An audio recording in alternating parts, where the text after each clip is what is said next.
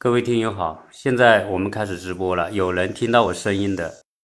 啊，拜托回应一下。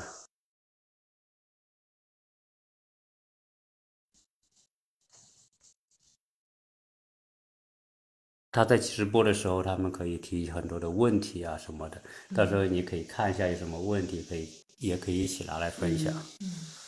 好，谢谢啊，有听友回应了啊，蜗牛春天回应了，他听到了。那我们。呃，很久没做直播了哈，因为美国新生活基本上呢就，呃，也就两年两年多了，呃，陆陆续续呢也有两百多期节目，呃，直播呢一直是我特别想做的，呃，因为直播是个特别啊生动的一个场面哈，就大家有什么就讲了就说什么，就我们今天呢，啊，正在亚特兰大是上午早上的九点半，呃，我们在亚特兰大的一些。听友啊，其中有两位是女士啊，正好也住的离我们特别近，也是因为听节目啊，然后在群里面沟通，所以我们都认识了。呃，今天呢，呃，特别有幸，我们就几位啊聚在这里。今天除了我之外，参加直播的还有三位女士。我们现在请这三位跟大家啊自己介绍一下。嗯，Hello，大家好，呃，我是从北京过来的吴越。然后呢，我是去年的九月份刚刚来亚特兰大的。嗯，谢谢大家。好，还有这一位。大家好，我是去年一月六日的。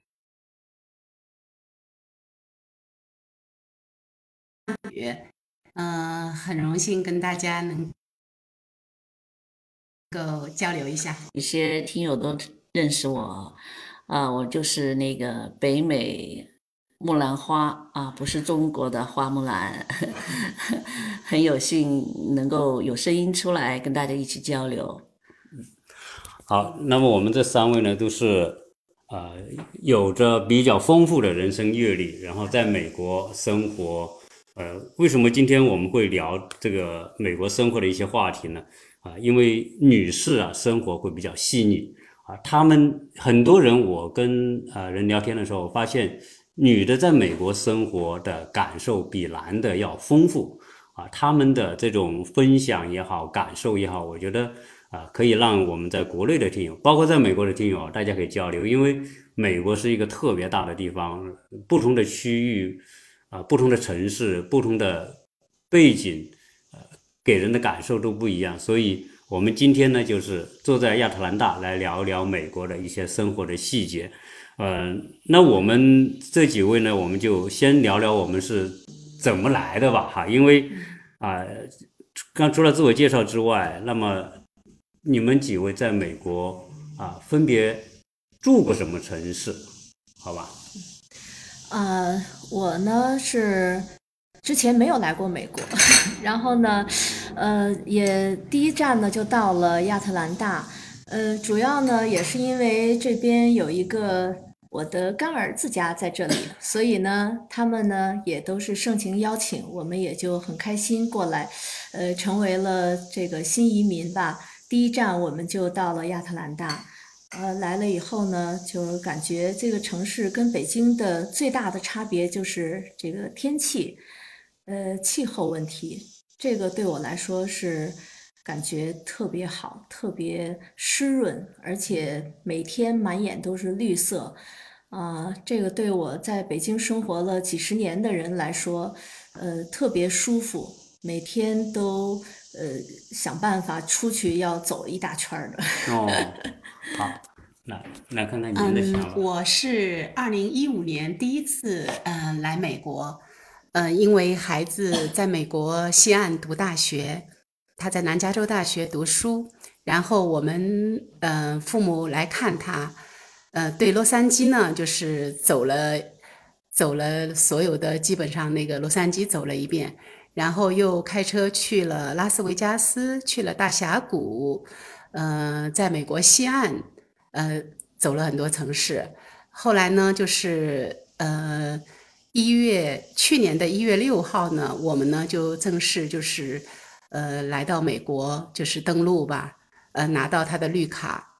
嗯，亚特兰大呢有我们的亲人在这边，嗯，洛杉矶那边呢有儿子在那边。为什么选择来亚特兰大呢？嗯，我在美国后面呢也走了不少城市，我去了西雅图，嗯，我去了波士顿、华盛顿，呃，去了这个纽约，嗯，去了就是靠近多伦多那些地方，那个大瀑布那边也去了，呃，靠近美国这边的城市也去了，然后还跑了一些地方，一下子有点有有有点忘记了，嗯。因为我们为什么要走这么多地方呢？也是想选择一个地方定居下来。嗯，当时呢，就是也是考察了这么多的地方以后，感觉到亚特兰大呢，就是很想，就是我们很想在这边买房子，所以来了第二个月就在这里买了房子了。呃，因为洛杉矶那边呢，我个人的感觉呢，实际上我现在已经去了五趟了。个人的感觉呢，就是生活呢不如在亚特兰大的这么的舒适，因为女人嘛，就是特别喜欢环境要美一点。因为我自己觉得在西岸那边呢，当然洛杉矶它最吸引我的是它的气候，一年四季啊都特别不冷不热的，又很干爽。但是呢，它呢就是无论建筑啊，无论绿化呀，无论是是水呀这些资源啊，我觉得。让我感觉，嗯，就没有那么赏心悦目。但是来到亚特兰大是不一样的。亚特兰大呢，生活消费各个方面也低，房子真的是比很多城市都漂亮，都有味道。因为它当年也是十三个殖民地之一吧，还有这种它的建筑风格还是承袭了一些殖民地的时代的风格，所以感觉它的房子呢，价格呢也比较。低，所以感觉就是呃后院前院也特别美，嗯，真的是觉得在亚特兰大这边，嗯，生活了这么长的时间，还是很庆幸，就是选择了在这个城市定居。嗯，是好，呃，一直以来哈，在我们这个。美国新生活里面跟大家做服务的，呃，北美木兰花呢，呃，很少在我的节目里面出现，啊，因为实际上它可以代表另外一类的经历啊，女性，啊，因为她在西海岸生活了一年多，啊，所以刚才跟张宇说的哈，看看她的感受是怎么样的，因为她可以把两边做个直观的对比。哎，大家好，我是北美木兰花。那个今天是第一次上节目，非常的开心啊！也当然也是因为两位美女的到来，让我觉得有兴趣，大家一起来聊一聊。呃，那么刚才了叔有说说到这个洛杉矶的问题，呃，当然我想接下来会说，呃，更多的我是想谈谈我们的亚特兰大。呃，既然在去年的九月份来到了亚特兰大，那么。呃，这里的几个月的感受啊，让我觉得是特别的，真的是赏心悦目。啊，特别是我自己家里，我感觉就是每天坐在这里都觉得很 很开心的样子。呃，那么上个月呢，刚刚有回了一趟那个我的老家，我的家乡啊，湖南长沙。啊，我是一个典型的湘妹子啊，大家都说湘女多情啊，我想呃。确有其事。当然，回到亚特兰大，我觉得这边的这个呃华人们更加的这个有情义啊，有情之人啊。特别是我们今天呢，还要待会儿要去看一位这个已经进入临终关怀的一位老师。呃，我可以看到近段时间呢，呃，所有的华人都在认识的或者不认识的，都在纷纷的去捐款，然后大家的轮流。呃，去帮他做饭，啊，去送饭，然后去问寒问暖，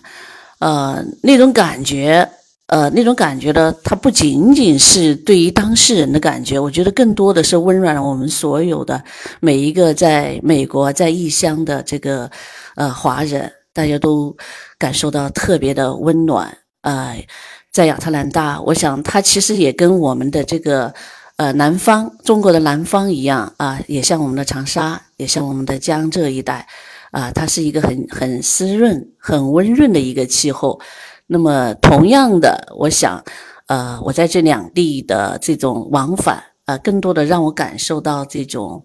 呃，没有异乡的感觉。呃，待会我也会跟大家再详细的说一些，就是 A、B 两面的翻转，啊，是让我怎么样去感受，呃，乡里呃和亚特兰大的这个华人之间，他们到底在发生了什么，感受了什么？啊，这可以在待会的时间里面再继续跟大家分享啊，谢谢。好，那个呃，我们几位哈，先大概说了一下他们这个最初的这种感受。啊，因为在这个直播节目里面呢，因为我看到有些听友说没声音啊，我不知道其他听友的反应啊。如果是确实，大家在群里面说一下啊，回应一下，呃，免得大家影响大家收听。呃，在今天我们直播里面，实际上呢有很多话题哈，有可能就是我的过去的节目里面呃会出现的话题。啊，因为谈了那么多期节目嘛，呃，生活的一些细节方方面面，然后大家几位，呃，也也会谈到的东西跟我们过去的呃内容有一些相似，但是我觉得啊都没关系，因为很多时候我谈节目是我一个人的感受啊，那么多几位来谈，大家共同的这种感受是什么？啊，更有助于大家来了解这个城市，呃，因为实际上来到美国呢，大家啊现在的方式很多了啊，有呃。有各种各样的，有移民的，有留学的，工作签的，或者是旅游的，种种的方式，现在都可以来美国，所以这也是导致我们现在在美国的华人越来越多的这种便利吧。呃，我们再请大家，好，我们再请大家呢来聊聊啊，您是您的这个。来到美国的方式，当然，如果你认为是可以跟大家聊的情况之下，如果您是觉得哎我不便聊也没关系啊，就是因为我我现在是以 F 一就是留以留学生的方式在这边。啊，那我不知道那个吴吴吴宇您的方式。啊，我是一四年的时候申请的 EB 五，呃，当然比较幸运了，赶上这个。大排队的第一波吧，所以呢，虽然也比之前预计的时间晚了差不多两年，但是还是呃比较及时的，算是基本上按计划吧。孩子在这个上初中的时候过来这边了，啊，所以其实办这个新的环境吧，啊，是因为。呃，EB five 呢，在在前面几年，呃，美国的 EB five 的名额基本上都是中国的移民占占用了、占据了。啊，但是后来呢，就是由于太多了啊，所以导致因为五十万嘛，相当于说对于很多中国家庭来说是不是大的问题？特别是中国的这个这个房地产升值之后，很多人更更容易就获得这样一个机会。所以呃，无疑他是以这种方式。那么我们看看张啊张。张张宇啊，您的方式，我是亲戚帮办的这个亲属移民。零四年的时候呢，我们的孩子那个时候比较小，然后我们的亲戚就学就跟我们说，帮他排一个队。大家知道，亲属移民一般要排十几年，十到十三年。嗯，然后就说以后来读大学的时候，万一可以用得上。这真的是一下子，我们都把这个事情快要淡忘了，因为的确我们在深圳，嗯，二三十年毕业以后就去了，也没有，真是没有想到当时要来移民到美国来，就是脑子里面没有这种，就是这种规划了。但是，一五年儿子来美国读大学了，嗯，最重要的是他喜欢美国，嗯，他想在美国发展。这样的话呢，我们呢就是一六年收到美国的欢迎信的时候，我们也就做了一个重大的决定。这个我想是我们一生到目前为止最重大的决定，因为毕竟要放弃深圳的很多的东西，嗯，真的还是一个艰难的决定。嗯，但是呢，我们就是还是呃，毅然为了孩子吧，也是另一个方面。我们先生，我们也是觉得换一种活法，所以呢，也是决定就是放弃深圳的一切，到这边来。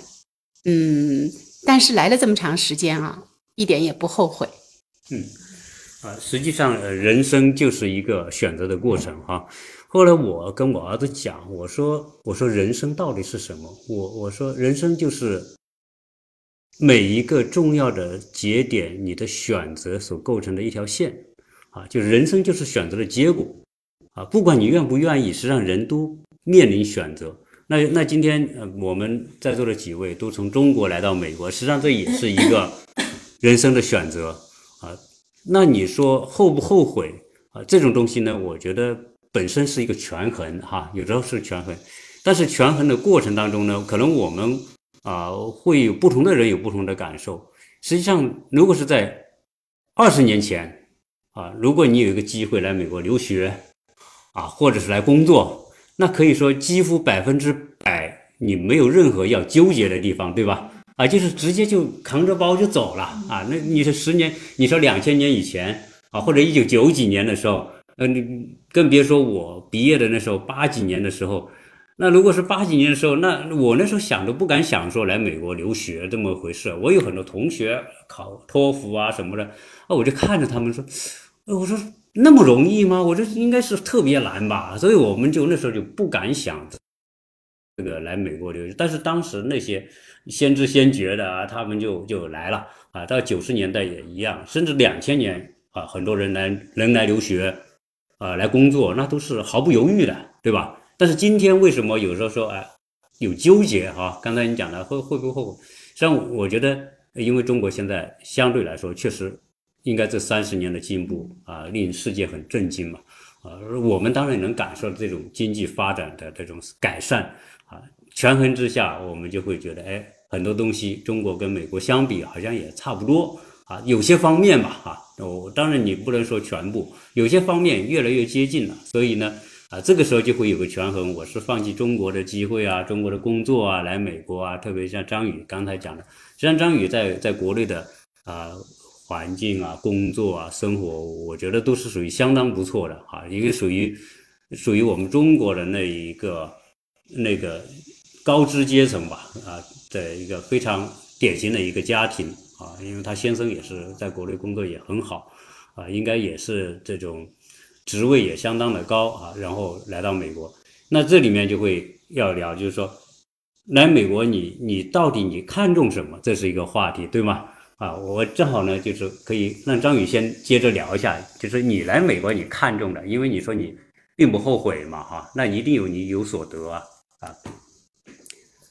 我个人觉得呢，就是呃，美国呢代表西方吧，中国呢应该是代表。东方，我觉得我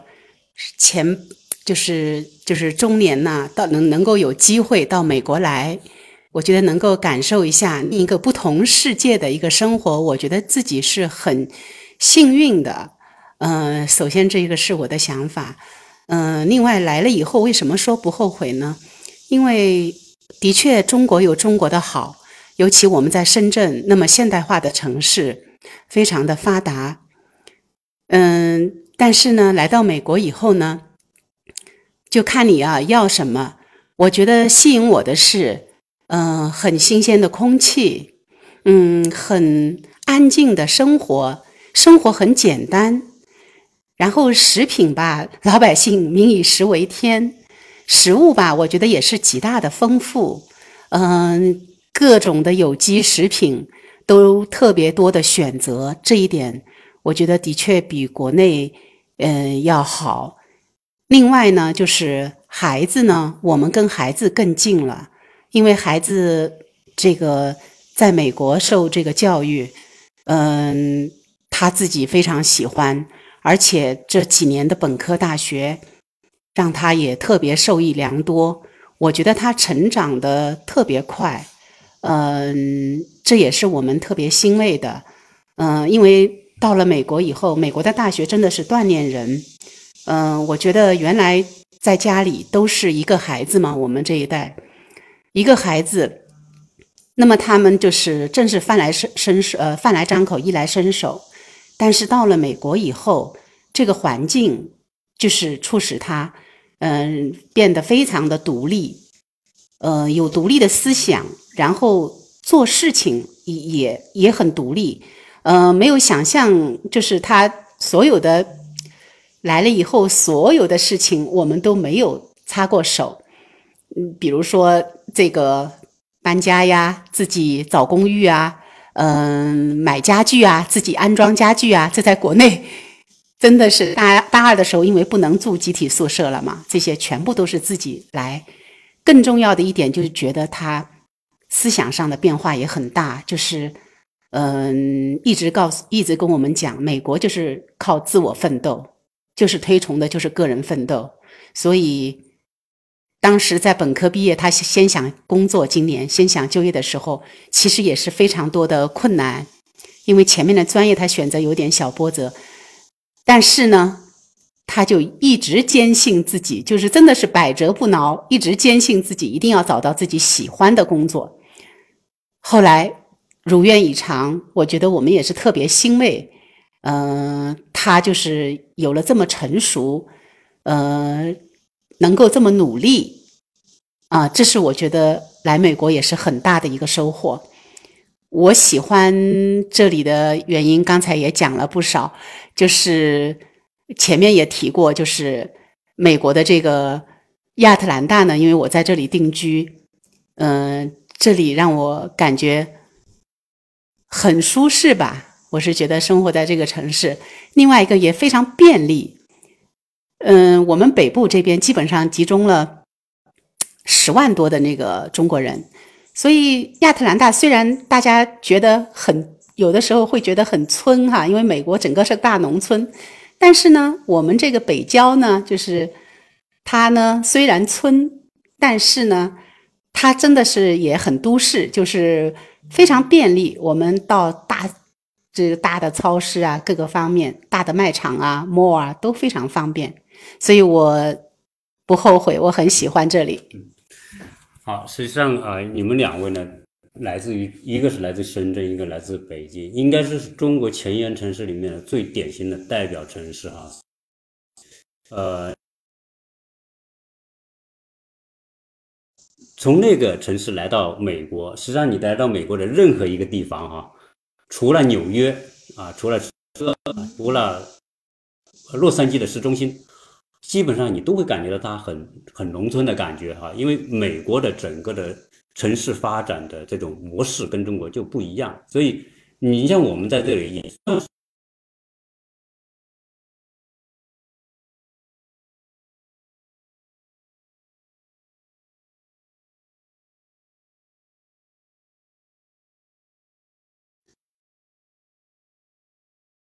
郊区呢，就是它都是。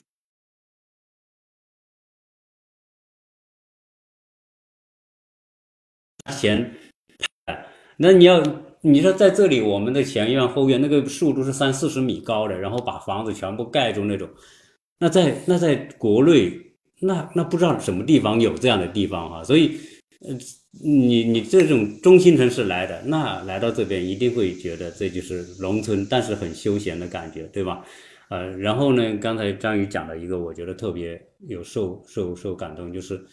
实际上，他放弃国内的很好的条件来到这里，啊，但是他最大的收获，比如他儿子在这这边的成长，智力懂事了，对吧？而且呢，能够能够不需要父母这个拐杖了，他就可以活得很好，很精彩。我觉得这个收获大过你放弃的一切。啊，我我是这么觉得哈，你可能在国内有很好的条件、职位、收入什么，但是相比你儿子的成长来说，我觉得这是最大的安慰，可能最能够平衡你的，我觉得莫过于在这里吧。好，那看看吴宇，您的，你从北京来的，看看您。嗯，其实我刚开始办。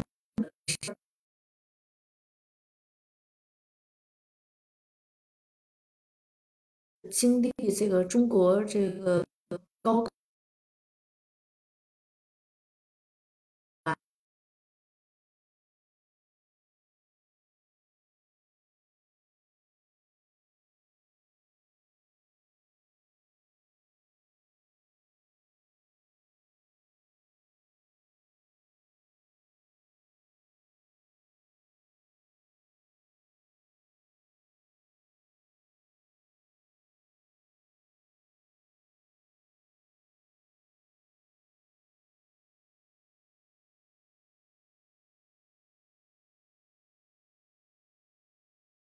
我。也好，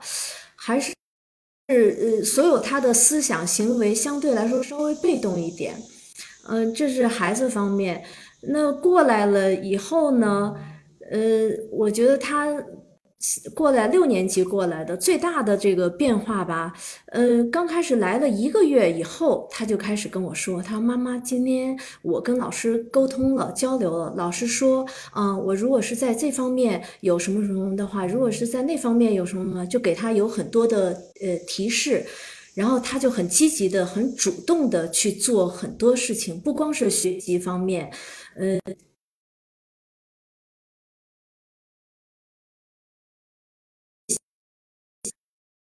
面，嗯，然后包。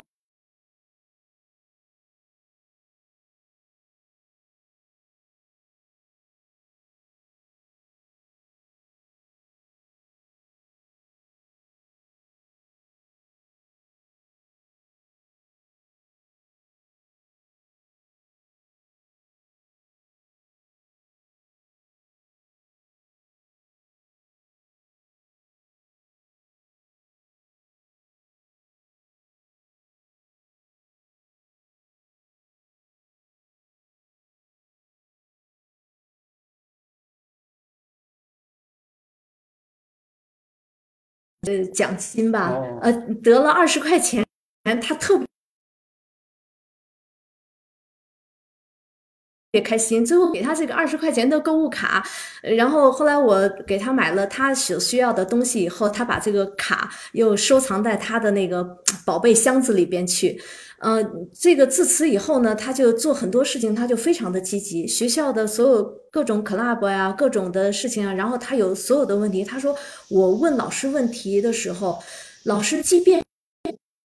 都会。告诉我说他会帮助我去问高年级的老师，然后过几天老师一定会来找他，告诉他这个问题的答案是什么。呃，也包括老师会让他去找高年级的老师去问去，完全没有这个年级班级的界限，甚至有的时候上科学课让他去高年级的班去上课啊。所以这个对他对我来说，这个孩子的这个变化呀，上学的这个变化是非常大的。呃，对我来说呢，我在北京的时候就是所有东西。家里边坏了，需要用什么，可能就去买，或者去呃找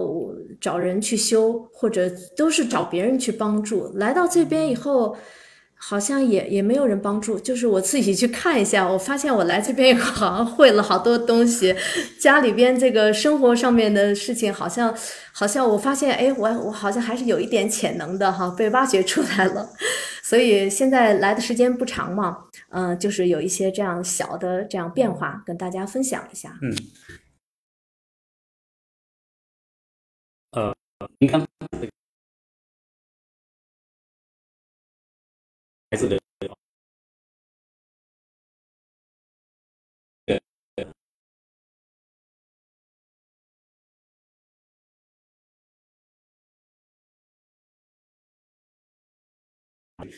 不一定能够得到，因为。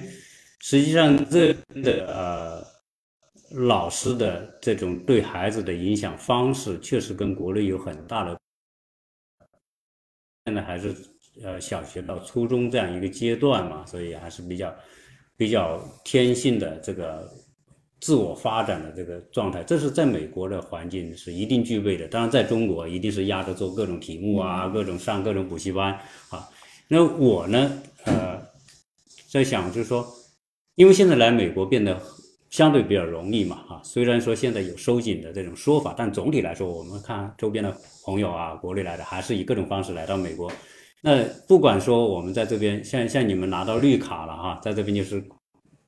长这种规划和生活了，啊，甚至有可能未来的退休都在这边了哈。呃，那对于我们来说呢，有很多的朋友他。没有申请绿卡，或者是以办这种移民，他以留学的方式也很多来。在刚才那个张宇讲有点特别，美国是代表西西方国家的一个典型，它是。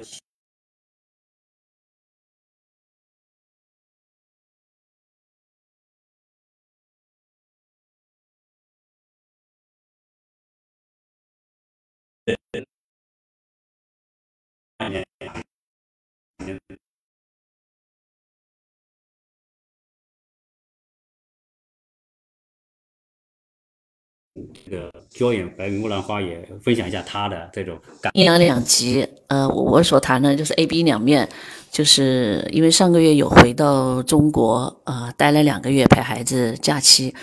那么，呃，大家都在问，哎，是不是回来中国了就不想去了？或者说，呃，在美国的朋友就问你是不是想回中国？就是各种样的问题就来了。呃，那么其实我个人的感受呢，就是好像没什么差别，真的就是包括气候啊，包括这个呃朋友啊、人文环境啊、家庭啊，好像没什么差别。因为我到了呃中国的当天晚上是十二点多钟落地，然后直接下飞机就去吃了一碗洋芋星啊，然后就大概两点钟入睡。而早上八点钟呢，我就准时在自己的办公室又出现了。在办公室出现的时候，呃，我自己看了一下周边，我就觉得好像我昨天就在这里坐过，好像没有那种感觉，就是，哎，我一晃两年没有回国了，啊，没有这种感觉，呃，也没有这个，呃，时差，啊，每次 他们说回去要倒几天时差，好像我挺正常就过来了。我想，可能这也是一种精神的力量嘛，因为国内的公司也还是在，呃，需要我更多的去做一些梳理和沟通，呃，就是在这个工作上的一个感受。那么在 在消费，在这个生活上，我觉得也没什么差别，可能唯一的差别呢，就就是在中国更加的便利一些，因为很快，我当时我一下子用手机支付这个这个购买。东西的时候，我还不一下不一呃不不是一下子可以适应呃，我就觉得一下他总是掏钱，因为去美国之前已经在用这个手机支付了，但是呃两年美国待了以后回去我又不知道怎么去支付，所以又适应了几天，然后又很快也就基本上出去不用带现金了，又开始用 用这个手机去买菜呀干什么的，又用手机支付，那么其他好像也没什么差别，可能唯一的差别在天气上呢这个。呃，长沙的气候是会会更闷热、更湿一点，在美国呢就觉得更干爽、更加的温润一些。呃，这是在气候这一块，所以可能真的都是因人而异。呃，刚才张宇有谈到，就是来到美国可能是换一种活法。我觉得这个话题对我来说也是经常挂在嘴边的，因为经常有听友在加我的这个私聊的时候就谈到。你你们有没有后悔？你们来美国有没有后悔过？或者你觉得未来会不会后悔？呃，你们未来会回国吗？啊，就各种各样的问题，我觉得很很实在，呃，很诚实，呃，我也很诚实的告诉大家，呃，我们一定还是会回中国的，就有那么一天一定会回。呃，就是不管是以后回，还是现在回，还是明年回，或者是哪一年回，我想绝对是没有后悔两个字的。因为人生是精彩的，人生真的永远是用来折腾的，这是在我的一个人生的一个 一个哲理。因为因为说到我这一这几十年过来，我觉得也是一直在不断的折腾，包括这个在中国的生活的城市。然后到美国来，也是在迅速在两年之内，我们有跨越东西海岸，啊，其实也是在不断的折腾。那么折腾它实际上从贬义来说，它是一种这个，嗯，很麻烦。那么褒义来说呢，我觉得更多的是一种人生的精彩，因为什么都可以去尝试，什么都可以去体验，也不叫做这个白来这个世上走了一遭。呃，这是我一个最大的感受。好，虽然啊，刚才讲到这个这个呃，国内我因为我的朋友圈里面经常也有人问到我说，呃，这个你的节目里面经常会有一些对美国的评价啊，然后说美很多方面都显得不那么先进了啊。呃，然后既然美国这么不那么先进，那你还去美国？这个话题当然很多人也问到我啊，在当今这个时候哈，问这个这样的一个提问方式很正常哈，因为没出来的大家会想，哎，你既然觉得美国不好，你还待在那呢，还不如回来啊。实际上这个东西呢，就就站在不同的角度吧，我觉得可以理解。呃，实际上刚才木兰花说的这个折腾，这个包包括吴宇说的那个，他来到美国原来不干的很多事情，现在都可以干了啊，就是实际上这个。就是一种意义，因为因为在国内，我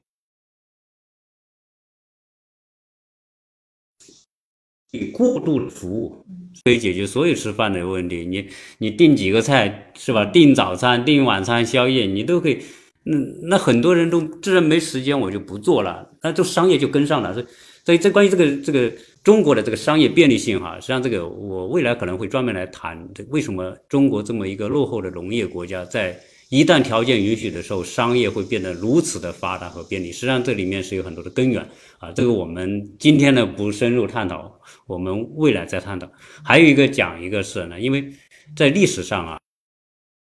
就出现过我观察到的一个情况啊，就是说折腾这种人生的折腾啊，到底对人生是什么？实际上，从某个角度是激活人的很多的潜力。呃，我曾经看到在德国的这个集中营里面，知道犹太人嘛？啊，那么还有当时日本俘虏了很多美国的战俘，这些人都当时关在这些监狱里面啊，战俘营里面受尽人生的折磨，就是那种折磨到什么程度？如果你看一下当初被日本俘虏的美国战俘啊，那关在日本的这种战俘营里面。大概很多年吧，五六年或者多少年时间，最后出来的时候就是一把骨头，啊，就是日本的这个战俘营是非常非人道的，相比而言，相比西方人能更更残忍。所以那些人出来的时候就是一把骨头，原来都是健壮的士兵将军，因为那包括那个这个二战这个日本投降的时候，麦克阿瑟请了几位将军，就是当初被日军俘虏关在战俘营里面，最后就是一个骨头架子出来的那个人。啊，基本上就不成人形了。但是这种人，最后他活了九十多岁，包括很多在啊奥斯维辛集中营的那些犹太人，最后被有幸存活下来的。因为那那些人经历的那种这种人生的这种磨难，那是更不一般啊。那九死一生了，这个人活着就不错了。那出来的时候也是都不成人形，但是很多那种人都活到九十多岁，这是说明什么？就是说，就是这种对人的这种某一种摧残吧。啊，实际上会让这个人的潜能啊，生理的潜能能调动到更加的旺盛，所以导致他们反而生命力会更强，活得更久啊。当然，这个我我不知道我这个联想对不对啊。但是，当然我们来美国还不是 不是不是什么像他们那个战俘营哈，但我们的生活还是还是比较优的多哈。但是这边这种改变嘛，实际上我觉得这是一种改变，这种这种改变会带来的。哦，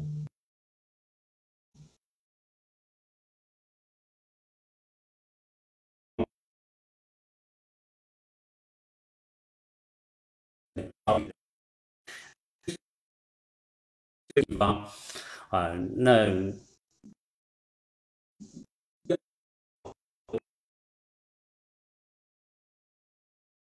对吧？我们在国内物理啊，在国内那真的是这铺天盖地都有。特别女士的对女士的服务，那真的是可以细化到很多很多细节，就开一个馆来为你做服务，啊，在这里是没有啊，在美国没有。那那在美国这样一个呃环境，就国内的那种被过度服务的环境都被剥去了，就没有了之后，你们怎么生活？就是你们在这里怎么找乐趣啊？因为毕竟你们都有几年了嘛，啊，外一个哈，我们在聊的时候，我也我也呃建议大家不要那么安静，为什么呢？因为你看好像就是说啊，你说一句，你说一句，你说一句，呃，就变得很很呆板哈。我我觉得哎，我我建议大家讨论，就是比如我也在讨一个事讲一个事情的时候，呃，你你就可以参与。啊，一起来讲啊，只是你可能讲一句、讲两句、讲三句都没关系。这样的话，我觉得这个氛围会更加的活跃，好不好？啊，就是不用那么的啊拘谨了。好，那那请你聊聊你的精彩。啊，对，刚才鸟叔说了提到的这个国内和国外这个不方，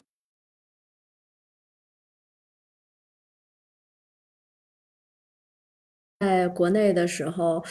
呃，真的是。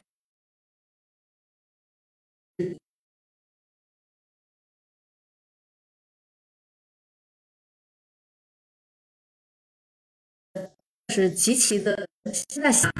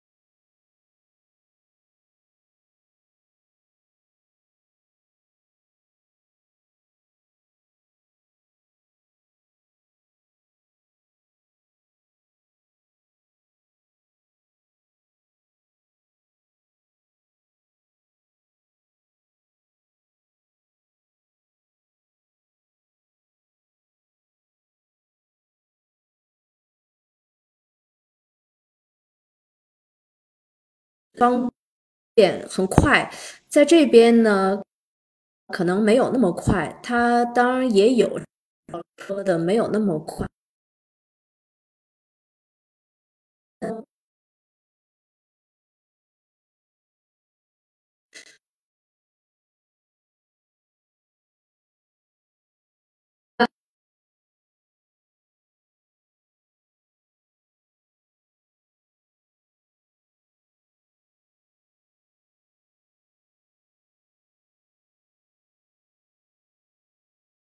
我忘了，我觉得就这些很小的生活细节吧，这些很小的这种点滴，都需要自己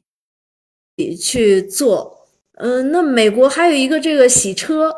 呃，我在美国经历了就是人生当中第一次自己洗车，这些，呃，那个我我我女儿看到我女儿说，妈妈，你居然。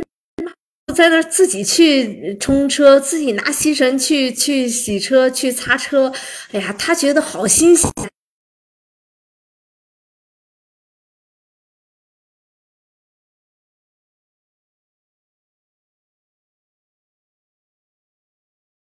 这个乐。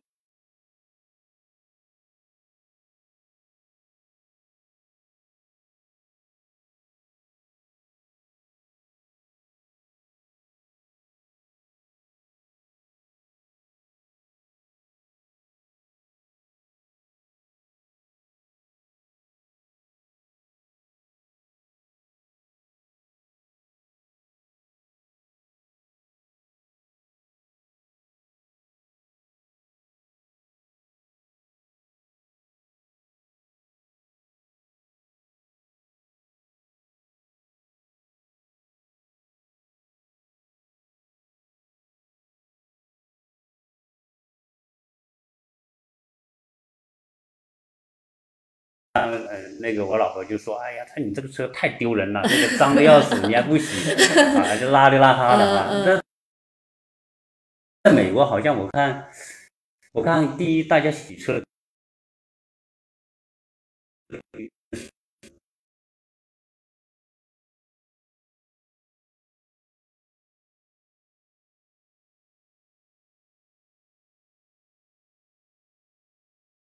下雨吗？嗯，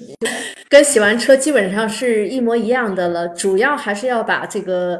呃，车里头的东西呀，呃，去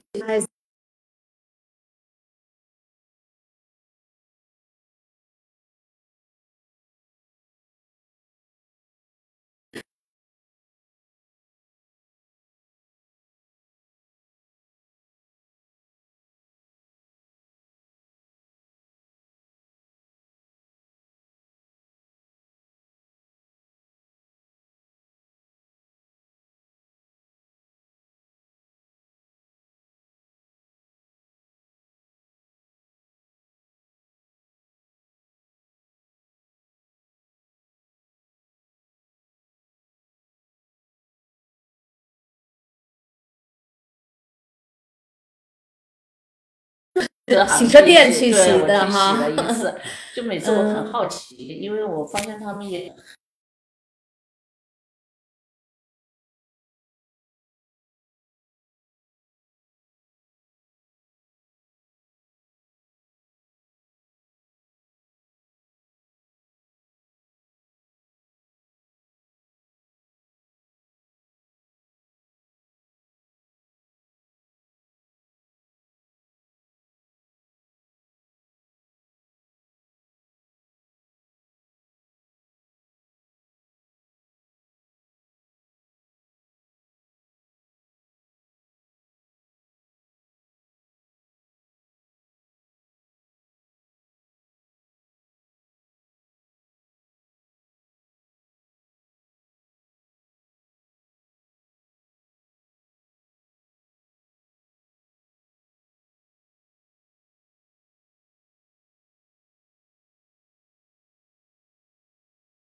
呃，就是你开进去，它自动的外面给你冲一下，然后里面你就自己拿那个吸尘器吸一下，实实际上，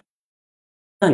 没区别嘛？那个好像是两块吧？两块是五块嗯投币的那种。对对，它分机洗的和你对只对只洗外边的和里头外头都要洗的，价钱是不一样的。反正你还要不要加泡沫那种，啊然后又要加点钱。反正在美国，你动到人就特别贵，你动对对设备可能确实是还一般确，实对吧是嗯？啊，看看您的精彩，张宇，我没有，刚才讲这个洗车呀，我也是，嗯，我的体会就是，因为我们来了以后洗车也没有到过车行去洗，都是自己洗。但是有一个体会就是，在这儿觉得，呃，洗车比国内自己如果洗车要便利非常多。因为呢，美国它有一个是每家每户就是独门独院，然后有车库，然后美国的这个它的工具就是包括这个任何的这个水管什么的都特别便利。你到 Louis 也好，你到 Home Depot 也好，你买的那个买一个水枪或者水管，你就直接对着你的车冲。但是你这个在国内是不太容易实现的。本身它的车呢也也不脏，因为这边空气还是比较干净。另外一个呢，就是我是觉得就是便利了，就是有这个冲洗的地方，呃，家家户户你只要就停在你的车库，呃然后呢，那个这些这些工具又特别好，所以我觉得刚才吴越说很多东西就可以自己做了，我是觉得这是有我自己有的时候在想，就是两个条件，一个呢就是它的工具真的是你只要想到的它都有，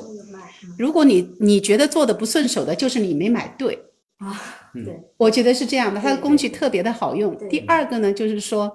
嗯，YouTube，这是一个最好的大学。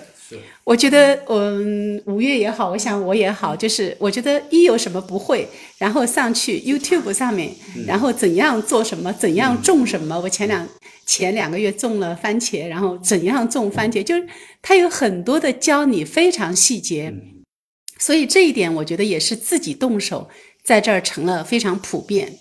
呃，包括这个家里的这个卫生啊什么的，因为没有那么脏，可能半个月，呃，这个吸一次尘啊，已经是很好了。有的人家就是一个月吸一下，嗯，也没有什么太多的那个脏的。另外一个，我就觉得它的工具特别好。因为我到 Home Depot，我看到就是这种一次性的这种拖布啊什么的，让家庭主妇的这个劳动啊变得简单了。我是觉得，因为在国内我也是自己不做的，在深圳以前我是请了十多年的住家保姆，然后呃这么些年，现在包括到现在为止回去都是钟点的钟点工，每个礼拜来两次。但在这儿你什么都自己做，但是东西也相对我觉得还是容易一些。另外讲到这个生活的寂寞，这个呃，他们也很多人，刚才呃鸟叔也是在讲，就是不少人觉得来了美国以后，呃，生活会很寂寞。这一点呢，我觉得，嗯，我的感受是，刚来的几个月，我会我会有这样的感觉，因为我一下子人生地不熟，到了一个新的环境。但是呢，就是说，你发现呢，就是你只要生活一个半年、一年左右，你一点都不会觉得寂寞，因为在这边，像我们去参加过的团体有，好比说你这个教堂里面，呃，大家一提教堂就觉得好像一定是那种讲圣经啊，讲什么，就是那个教堂这边的教堂，我觉得像 Pyramid Church 还有那些大教堂，给人的感觉都特别舒服。虽然我不是基督徒，我也，但是有的时候啊，你去听一下这个这个呃讲道讲道，我觉得其实也是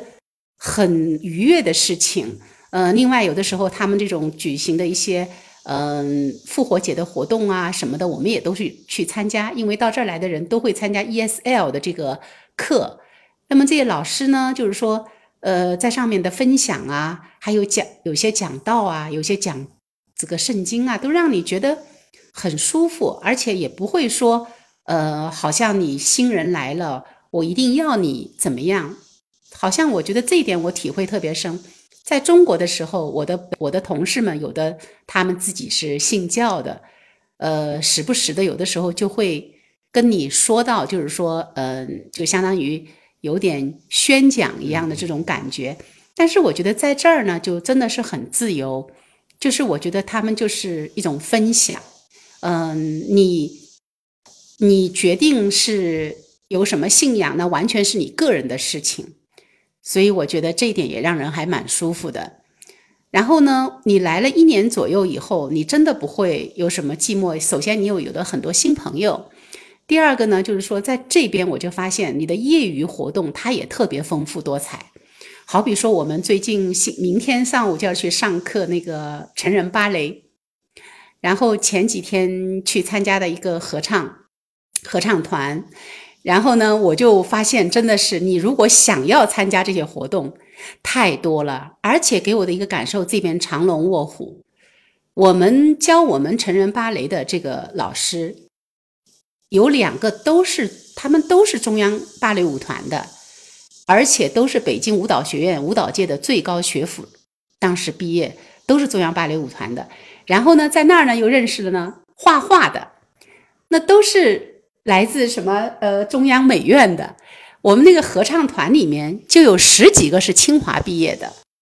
我就讲这个真的是藏龙卧虎啊。然后他们有的就退休了，然后到那儿去合唱。老师呢教的老师呢，那两个都是中央音乐学院的。所以让我的感觉，这边的就是都是华人啊，就是真的生活不会寂寞的哦。还有摄影的那些协会，还有什么就是各色各样的。就是如果你想参加，那真的是你根本就 要要腾出时间来参加的。我觉得，就是所以我就觉得，嗯，真的就是因为亚特兰大可能在这边华人这边也有十万左右。你如果到有些城市，可能华人特别少的，可能你觉得会寂寞。你在这边，你不会寂寞的。华人的这种各方面的组织太多了，而且水平都很高。对，确实你说到长龙卧虎，我就看到就包括孩子的这些补习老师，包括这些补习老师都很牛的。对，因为我看他们篮球的有原来国家队的，啊，有击剑的，有怎么怎么的，因为都是很牛的那些老师，所以对孩子来说也是一个很好的福利。嗯嗯。呃，虽然讲到这个好山好水，这个好无聊啊，这个我觉得这是一个过去的概念啊，就是在八九十年代哈，或者是两千年那个时候，因为很多城市华人特别少，那你可不，你没有交流对象。那你今天为什么刚才两位讲到说你来到美国一点，就会讲到他两边切换好像没有任何说是有很大的差别的这种概念，是因为什么？因为现在。在美国大一点的城市啊，特别是商业活跃一点的城市，华人都多。华人一多之后呢，就变成什么呢？变成你的沟通对象很多，而且很多都是优秀的人来到这边。这些人现在有，因为来美国最大的一个好处，实际上你大家分享很多东西啊，就来美国最大的一个福利就是你有大把的时间是属于你自己的啊。这个在国内可能那种环境决定了你很难。很大块的时间留给自己，但是在美国你就有大把时间是自己。然后这些人，您讲的都是大家都是有空闲时间干嘛呢？那就是还是需要社交嘛。所以这些讲课的老师，你讲的这些舞蹈的、音乐的、美术的，那么他们很多做公益来当老师，对吧？所以这种环境资源，从某种角度来说，它是一种自我爱好的东西。格调的东西会多一点啊，就是我们说的那种商业的应酬的那种气氛，气氛就少一些。这是很多人觉得美国舒服的一个一个方面。实际上还是大家刚才讲的，实际上。呃，我们都知道很多美国女人很厉害，就是都说女汉子哈，就女人能换轮胎，你知道吧？那这这是大家经常说的，美国女人能够扛东西、野外露营、做那种 hunk，就是做那种呃这个户外的活动什么，很多女人参加。我们我们中国女的呃一般都不怎么参加，呃，但是最少你们也有改变，比如说很多动手的东西，对吧？刚才讲的那个 YouTube，我也一样，很多东西我自己，比如换这个这个汽车不是有。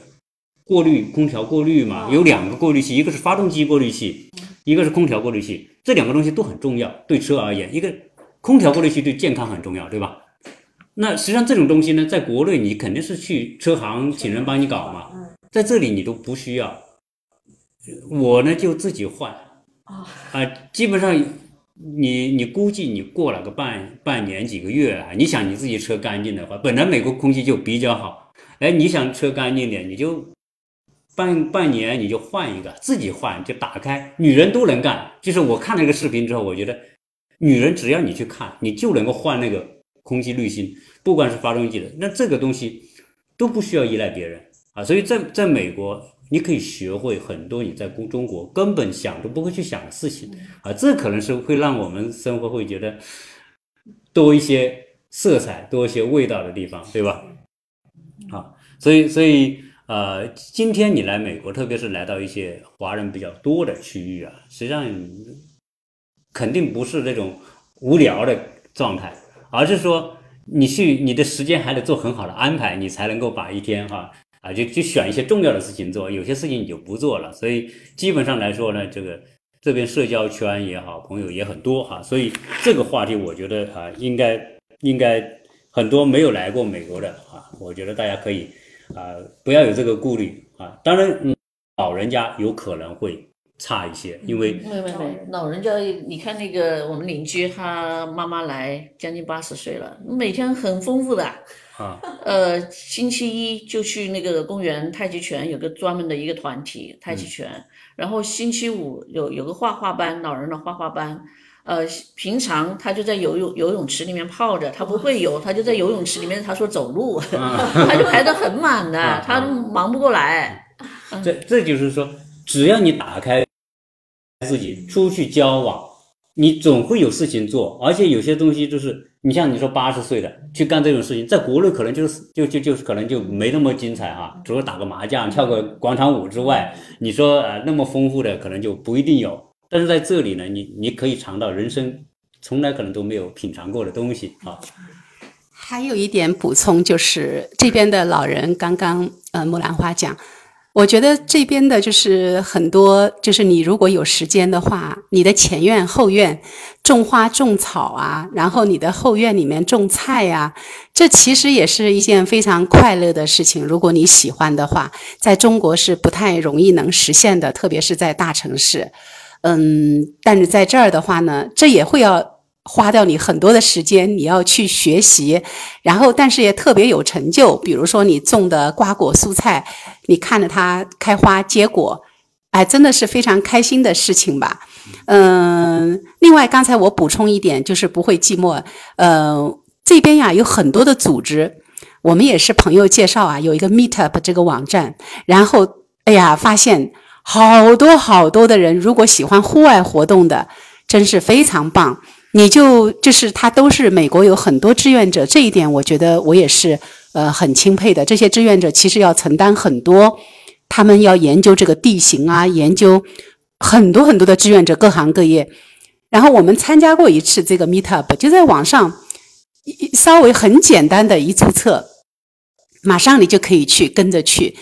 然后那种 trail，然后特别多这种呃户外的这种徒步旅行，就是走三个小时、两个小时、一个小时，你就因人而异。他会告诉你你的难度啊，嗯，有没有山啊，嗯，你应该做什么样的准备啊？这个特别好。我们有因为有朋友，就是昨天我们还去他家做客，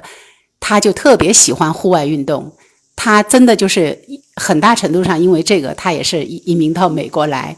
也是想换一种活法，因为美国这边真的是好山好水，就是你要是走这种徒步的这个，就是特别多的条件，而且特别好的条件，因为他们自己也是很有感受，就是在哪个 trail 那个地方都有这些标记啊，什么告诉你怎么样，提醒你怎么样。但是呢，在国内呢这一块呢还是要弱一点，嗯，所以我就有个补充，不会寂寞的。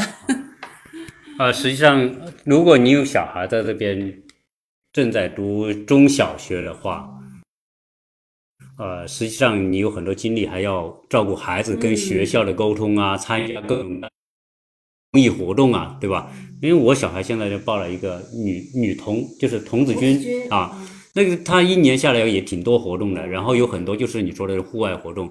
啊，所以呃，有时候是需要家长陪同啊，或者怎么样，所以你你看这种活动呢，就是我首先。我的角度还是比较狭窄啊，就我觉得我们谈的这些活动都比较健康、比较正面、比较向上，没有那种摧残身体的，或者是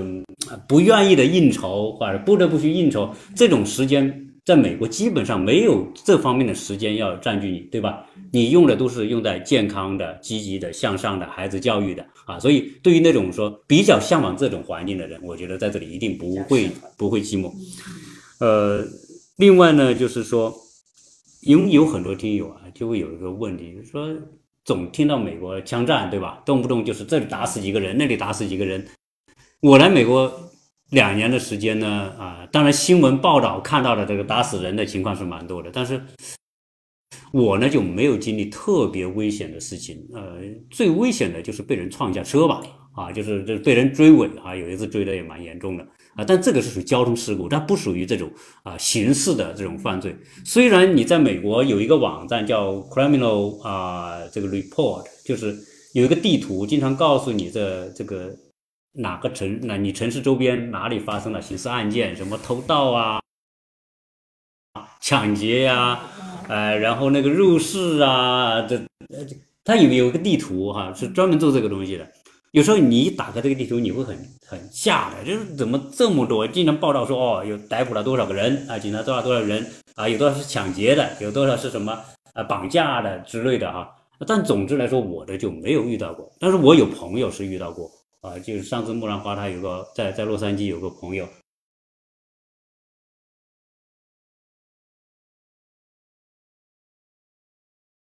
人拿枪顶着要要要啊，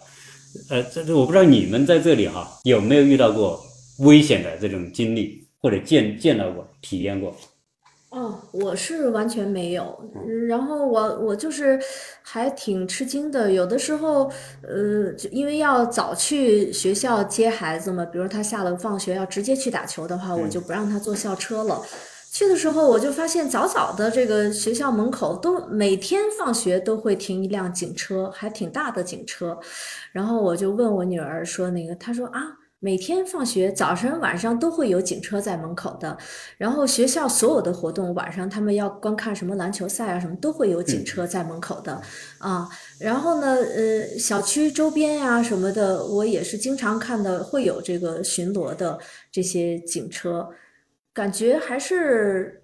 反正我是从来没有遇到过这样过的这样的危险的情况吧，加上我住的那个呃地区，可能相对要它不同的地区不同嗯治安也是不一样的，可能相对就比较安全一点儿吧。嗯这个有的时候我会听说或者看新闻，比如说在路上，呃，跟谁谁谁两个要是撞车了，像在中国的话，经常就会 撞车了，下车就会骂呀，或者怎么着的。当然，在美国偶尔也会有这样的情况，可能就会激怒对方，他会拿枪啊，会怎么样的哈。我是在新闻上看到过，嗯，但是我真正来了以后，我感觉到有，因为有的时候我这个认路不是太好，可能有时候也会稍微抢一下道，可能后面车会等一下啊，按一下喇叭呀或什么的啊。嗯，其实呢，我发现这个百分之可能九十九以九十九点九的这个美国人吧，他相对对这个交通呢，还有这个呃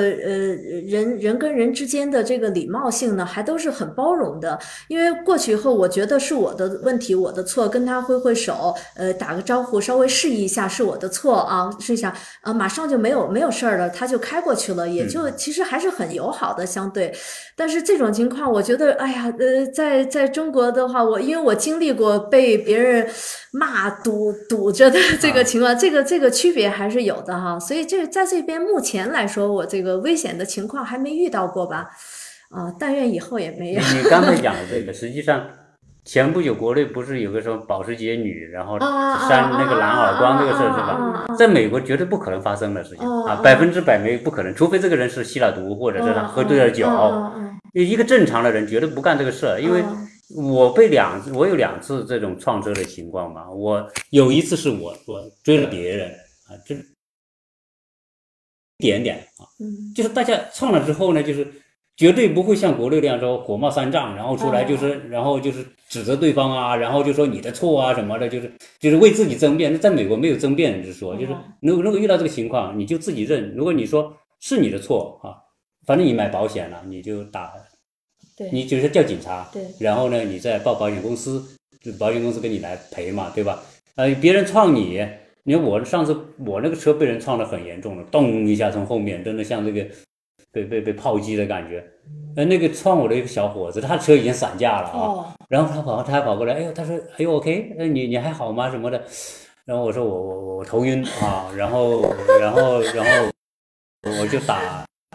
这个电话嗯报警是吧？呃，跟保险公司就是大家他还是个小伙子，还是黑人，他他也没说过来跟你说你你怎么样怎么样，为自己争辩，没有，就是一切就是按正常的法律程序走啊。所以在这方面，呃，我不知道张宇你有没有遇到过危险的情况在这边？我也没有，从来没有遇到过，嗯，这种情况。我也有一个体会，就是我觉得美国是分区的，嗯，大家都对那个就是美国这个枪支都特别。嗯，就是这边的人当然也很诟病啦。嗯，国内也是提到枪支也是，嗯，觉得很很乱。但是呢，美国它是很特殊的，跟中国完全不同。它完全是每一个城市啊，它都是分区的。好比芝加哥，大家一听芝加哥，哇，芝加哥那么多的黑人，芝加哥那么多的枪战，呃，犯罪率那么高。但是实际上，我们有朋友在芝加哥那边的。他们芝加哥的北部非常的好，治安也特别好，呃，房价也也不是太贵，一百万的房子真的就是很好很好的，就是像芝加哥城市呢也是很漂亮，所以美国我觉得就包括我们亚特兰大也是的，就是说为什么我们华人都比较都聚集在这个北部，就是你是分区的。你如果在南部，亚特兰大的南部，好像这也是一个规律啊。所有的就是，呃，这个好像就是这个呢，可能也不好说啊。就是人也是，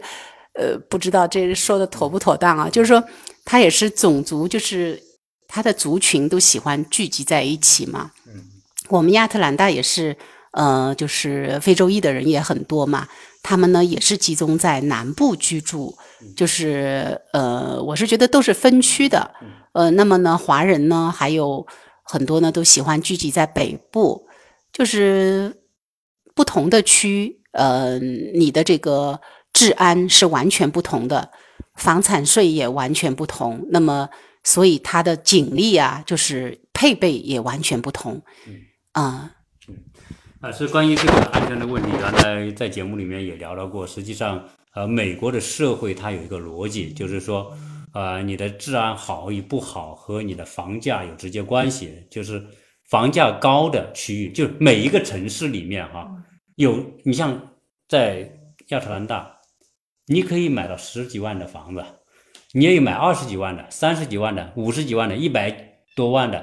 它都有，而且这一百多万的这个区里面，可能基本上都是上上下下，可能都是八九十万到一百多万，在这样一个幅度里面，绝对没有说在这个一百万的这个小区里面有一栋十万的房子，这是绝对没有可能的事情啊！所以这样一来，就变成说，你刚才讲你的小区有警车，然后校园有警车，实际上我看我今年的这个房产税里面啊。比如说要交，假如说四千到五千的房产税，有一半的钱是给到学校的，就是你四千块钱房产税，有两千块是给到教育局用的，啊，所以这个学校才有这个充沛的这种财力，包括请警车啊，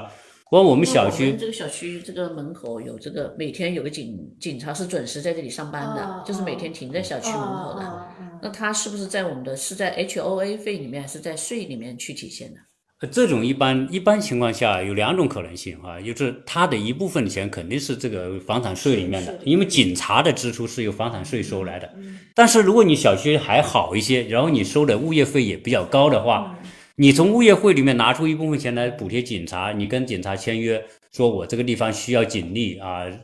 多少的这种可见度吧。啊，因为他也不是说二十四小时待在你这里，他可能就是有些时间点他待在你这里，像在这个前面我们这个门口，那警车就待在这里。那你你警察经常出没的地方，贼就是就就少来，你知道吧？呃，啊，这个这个还是不一样的，因为警察是打群架的。我说你别看警警警察就一个人待在这里哈，一部车一个人，如果来一帮匪徒，你不是搞不定他吗？不是的，因为我在美国看过太多了。一个警察遇到危险，他第一时间不是拿枪对付这些匪徒，他第一时间是马上呼叫他的 call center，就是他的呼叫中心，说我遇到危险了，请求援助，立刻可能几十部警察就来，而且基本上就是几分钟之内就到。所以这样一来，说警察就是因为平时都没什么事情，一有一个人有有个周边的警察全部过去，一去就是几十辆警车，所以你这个坏人是知道的，只要有一个警察在，基本上来说，呃，他们都会。都会不敢那么放肆吧？啊，这也就是说，这边的就是你你说这个区好与不好，这个就说有个观念问题，就是说你你买贵的小区，相对来说你的治安肯定是更有保障的啊。如果你买那种十几万的、几万的这种路边的，不是小区的，就是路边不有咕咕隆叮叮一栋的那种吗？那种可能几万块钱你能买得到，还甚至还有一块大的地给你，但是没有围墙什么的。你住着哪天 半夜被人抬走了，你也不知道啊！你这这个是没办法，因为你可能物业费根本就不用交啊！你不交物业费，谁为你服务啊？美国是个很现实的一个，我觉得是个金钱社会，对吧？你那这些警察呃冒着生命危险，然后又没有收入，谁跟你干了？所以你像在这个底特律，很多区域就没有警察，因为付不起警察的费用，警察局的钱是从你当地这个物业税来，所以。呃，这个我相信，如果听我的节目，或者很多听其他美国关于美国的节目，或多或少我们的听大概都知道美国的概念是什么啊？就是说，呃，为什么？你看我们这街区为什么华人愿意聚在一起？首先，第一，华人都很勤奋，就是华人在美国很少去干犯罪的情况啊，唯一可能有犯罪的，可能就是那打电话诈骗。哦，哎，这个这个有可能有，对吧？但是你说其他的，说入室抢劫、偷盗、绑架，华人基本上不干这个事儿啊。这个这个是，所以华人自己也不想遇到这个事情，所以大家选的地方基本上都是，呃，在在我们说的，包括我们在洛杉矶哈，也也都会了解到这个相关的情况啊。所以关于安全的问题呢，我们聊这么多，因为是时间关系啊，这个呃我们几位都是我觉得有特别好的想法跟分享给大家哈。可能时间关系呢，我们这个时间也到了。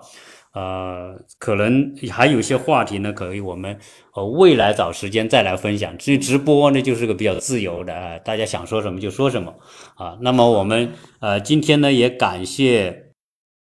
呃感谢大家收听我们的节目，也感谢我们的两位参与的这个嘉宾啊，吴越和张宇啊，因为他们啊离我们住的特别近，而且他们也是。呃，生活特别丰富啊，经常活动不断啊，所以呢，如果我们来到亚特兰大啊，我们听友啊来这边啊，可以跟他们沟通啊，可以在群里面沟通啊，大家啊，反正这种话题是永远聊不完的。好不好？是啊，所以我们呢，今天呢，就啊，跟大家就说声暂时说声再见，然后我们另外找时间再来聊，好不好？嗯，好的，好的，很高兴跟大家一起分享，希望下回再有机会的话，跟大家在一起聊一聊。大家有什么想问的、想知道的、想了解的，都可以跟鸟叔这边提出来。嗯嗯，好的，谢谢大家，下次有机会再跟大家一起分享交流。嗯，好。啊，我想下次还会创造一个机会，我们这个女性做一个话题，呃，也期待柳叔给我们有一些思想，嗯，然后谈谈女性在这边怎么消费啊，怎么 shopping 啊，怎么去这个保养啊，等等这些方面，我们可以聊一聊，好吗？OK？啊，对，因为呃离开了中国那么一个被服务到家的那样一个环境，然后你开始在美国要开始自己发挥自己的那种。呃，这种聪明才智，然后把自己生活啊，女性打扮得更美啊，精神更加愉悦啊。这个下期呢，我们就请大家哈，期待我们这些精彩的这些女性啊，跟大家再分享他们的生活。那么今天呢，就聊这么多啊，谢谢大家的收听。好，来喝茶。已经关掉了吧？刚才我觉得提到这个黑人可能有点不妥。这没没没事，你因为你没有那个。有点这种，就是这个，就是，都不要最好不要提到。我我来之前，你知道我所有周围的人都说，啊，黑人太多了，然后我我那个呃洛杉矶的那个朋友是，虽然是我姐的同班同学哈，有有他在，他说他他实际上就在他是房产其实就卖房子的，然后呢他说你要到洛杉矶来，我你有你有个事儿，我恨不得我就直接到你家去弄你什么什么，因为他每次到北京来，他都觉得我什么都不会哈，什么都那个，就还是美国，你看。